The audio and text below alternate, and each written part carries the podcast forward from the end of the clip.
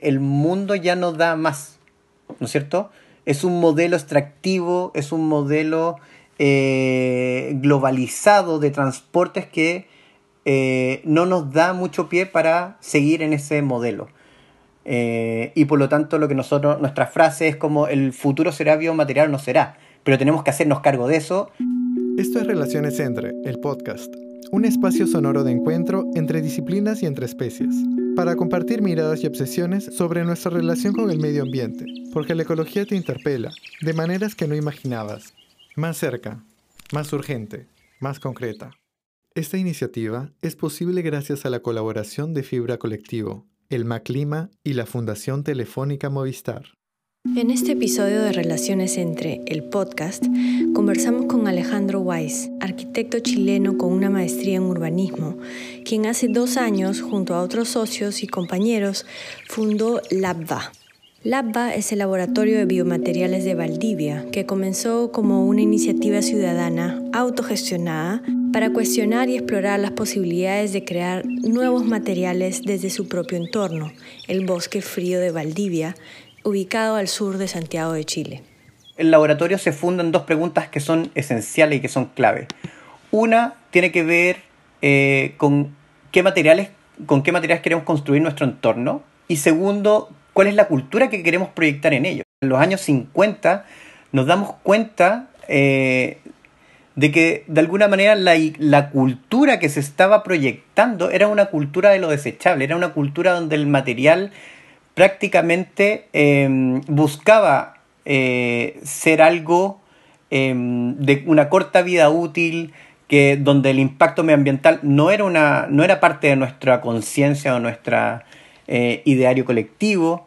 Pero, ¿cómo luce la región de Valdivia, la cual está ubicada a 800 kilómetros al sur de la capital chilena? Y sobre todo, ¿cuál es la mirada que tienen dentro del APBA?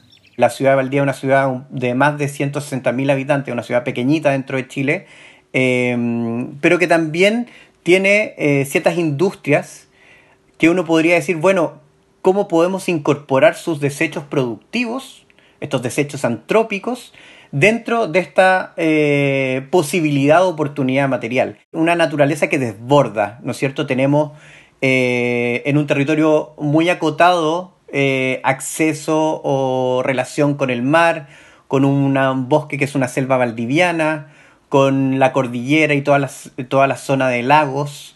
y de alguna manera empezamos a identificar y empezamos a reconocer y empezamos a volver a mirar eh, cuáles son las oportunidades materiales con las cuales eh, construir y aportar y redefinir esta cultura. La generación de materiales, si nos quedábamos simplemente como desde el territorio, nos, nos faltaba algo. Y eso es la cultura y los saberes ancestrales.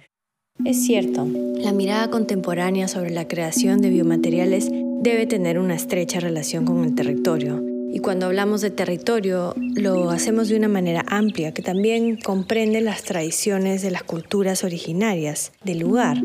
Ahora, Alejandro nos cuenta sobre la investigación que tuvieron que hacer para aprender cómo extraer polímeros de este contexto natural de Valdivia. Para nosotros fue esencial eh, buscar la trazabilidad, no solo para, para hacer materiales que sean más sustentables, biodegradables y compostables, sino que también centrar el proceso en la trazabilidad como inicial. Es dónde estamos sacando los polímeros que nos permiten hacer nuestros materiales. Empezamos a trabajar con las algas locales, eh, con pelillo principalmente, y empezamos a entender cómo funcionaba esta idea eh, en la naturaleza de eh, la relación entre la celulosa y los polímeros que están presentes en las paredes celulares de las algas. Creemos que esta nueva generación de biomateriales Em, un poco viene carente de ciertos simbolismos, ciertas técnicas, ciertas experiencias. Y cuando hablamos del territorio y cuando hablamos de la naturaleza, ya hay un saber que existe desde tiempos pasados, del trabajo con fibra, de la temporalidad, de la estacionalidad de las ciertas especies y de alguna manera recoger eso como parte esencial de la experiencia biomaterial, de la transferencia también como y la mediación de estos, de estos nuevos procesos y nuevos conocimientos creemos que es clave.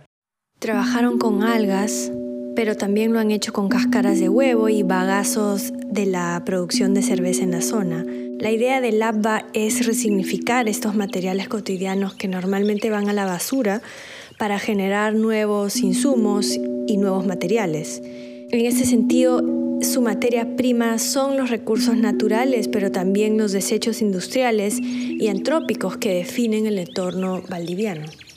El plástico ha tendido a homogeneizar, ¿no es cierto? Es como es, es un fiel representante de esta cultura globalizada. Y si bien es un material muy interesante, como a nivel de a nivel como físico mecánico, es un material que de alguna manera ha invisibilizado eh, otras oportunidades. Y nosotros como en la construcción de esta paleta biomaterial lo que hemos tratado de hacer es levantar, es reconocer esas oportunidades dentro de nuestro territorio. Y una de ellas ha sido em, el proceso que hemos eh, desarrollado a partir de eh, Aristotela chilensis, que es un árbol endémico de la zona sur de Chile, eh, porque de alguna manera lo que estamos buscando es tratar de generar y de promover soberanía y autonomía de nuestros territorios. En el trabajo del ABBA también existe espacio para la colaboración entre especies. Este es el caso del maqui, una especie pionera que está en cada rincón de la ciudad y la cual permite que se forme este bosque comestible en Valdivia. Nos damos cuenta también el rol que cumplía no solo con el bosque, sino que también con ciertas especies que permitían propagar el árbol, ¿no es cierto? Y generar también este equilibrio ecosistémico. Eh, pero también empezamos a decir, bueno, em, esta especie eh, que tiene un fruto muy característico, que es una especie de berry, eh, que, se, que lo han utilizado nuestras em, comunidades indígenas durante toda su historia, y que hay un trabajo consciente de recolección, de entender este árbol, de saber cuáles son sus propiedades, de ver cuáles son las posibilidades como alimenticias que tiene. Entonces, de, entender que todo eso funcionaba de alguna manera en un ecosistema, em, nos hizo eh, ver nuevas posibilidades, pero no desde una manera extractiva, sino que desde una manera en que pudiésemos colaborar. Ciertas hojas que quedaban dentro, ya sea porque caían naturalmente o dentro del proceso de recolección consciente que dan a disposición. Eh, y, detectamos que ahí habían em, ciertas bacterias, ¿no es cierto?, que bajo un proceso de fermentación salvaje, esto quiere decir que es un proceso que no ha tenido un, un inóculo inicial o que viene de una em, especie de fermento madre inicial, sino que fue un proceso en que dejamos fermentar durante meses eh, eh, estas como hojas junto con ciertos frutos a ciertas temperaturas y fuimos jugando y fuimos tratando de entender y de evaluar y de reconocer un poco cómo se comportaba este organismo. Cuando aprendieron más del maqui, pudieron cosechar un biofilm que obtuvieron de las hojas de este árbol y este fue el nacimiento de un biotextil que ahora puede ser utilizado en una diversidad de objetos y actividades. Normalmente el laboratorio genera eh, esta paleta biomaterial pero no hace bajadas concretas porque lo que busca es ser una plataforma de interacción. ¿no es cierto? Una plataforma que permita conectar gente que recolecta, por ejemplo, algas en la costa, con gente que eh, hace un proceso de diseño, de bajada específica de los materiales que se puedan producir dentro del laboratorio. Eh, y este proceso, que fue un proceso bien interesante, nos permitió también eh, tratar de descubrir y estandarizar un poco, estandarizar en un sentido más, más que tenía como objetivo más que nada como poder Em, replicar procesos. La estandarización no solo entendíamos como la capacidad de replicar procesos, de replicar ciertos como materiales, en este caso biotextiles, ciertos colores, ciertas texturas, ciertos espesores. Fue muy bonito el, un poco el establecer esos paralelos. Eh, esta zona también es una zona que trabaja mucho los telares de lana eh, y un poco establecer esos vínculos de microorganismos presentes eh, o de tejidos de microorganismos presentes en este territorio con tejidos de culturas ancestrales característicos y un poco mezclar esos mundos, unirlos, establecer ciertos diálogos. Pero, ¿a qué nos referimos cuando escuchamos la palabra biomaterial? Cuando se habla de biomateriales, la gente eh, está entendiendo solo una parte final del proceso, que es una forma de, de simplemente hacerse cargo de la degradación. Pero creemos que es muy importante saber los inicios para poder cerrar el ciclo. Esta idea del equilibrio y de que nuestras prácticas, nuestros procesos, lo productivo, lo cultural tiene que formar parte de él y tiene que procurar mantener ese equilibrio, ese balance. Muchas veces en esta idea de tratar de que los materiales sean exclusivamente biodegradables, eh, lo que está pasando es que estamos privilegiando eh, para los temas materiales eh, más suelos de cultivo que los que estamos destinando a alimentos. Y eso nos parece a nosotros como un error súper crítico, ¿no es cierto? El, las necesidades básicas de alimentos tienen que ser prioritarios.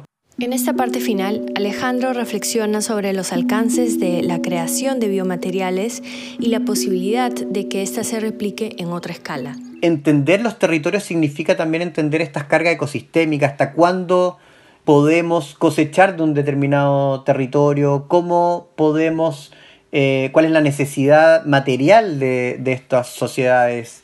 Y por eso nuestra propuesta como de una metodología basada en la biodiversidad significa que en este territorio, por ejemplo, valdiviano, yo tengo una cierta paleta de materiales eh, que son representativos, que funcionan en este territorio, pero que si yo me voy, por ejemplo, a la ciudad de Lima, eh, la paleta va a ser distinta. La metodología va a ser la misma, o puede ser la misma, pero la paleta que ustedes generarían allá va a ser completamente distinta. Y yo creo que de alguna manera Latinoamérica eh, es un espacio muy rico en eso, siempre hemos sido como un territorio de explotación para los países del primer mundo eh, y poco a poco nos estamos dando cuenta de las oportunidades biomateriales con las cuales nos podemos transformar en un referente eh, de esta nueva cultura eh, material. Es una herramienta de agenciamiento comunitario, ¿no es cierto?, frente a esta crisis sociomedioambiental eh, y que de alguna manera al empoderar y construir desde las bases de la sociedad este como conciencia, al despertar esta conciencia material, creemos que es el mejor camino para poder presionar todos los mundos políticos, económicos.